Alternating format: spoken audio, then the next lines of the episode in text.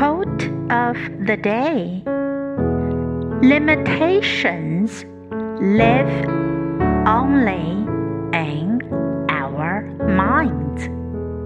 But if we use our imaginations, our possibilities become limitless. By Jamie Paolinetti. Limitations live only in our minds, but if we use our imaginations, our possibilities become limitless. Word of the day